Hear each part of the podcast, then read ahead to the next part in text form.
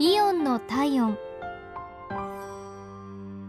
今日はイオン柏店のお客様からのお便りです。2歳の娘を連れ家族で買い物に行った時のことでした。昼寝の時間と重なって娘がぐずり始め売り場に飾り付けてある風船を見て欲しいと言い出しました。お店の大事なものだからダメだよと言って足早に売り場を後にしようとしたら娘は大声で泣き始めてしまいました。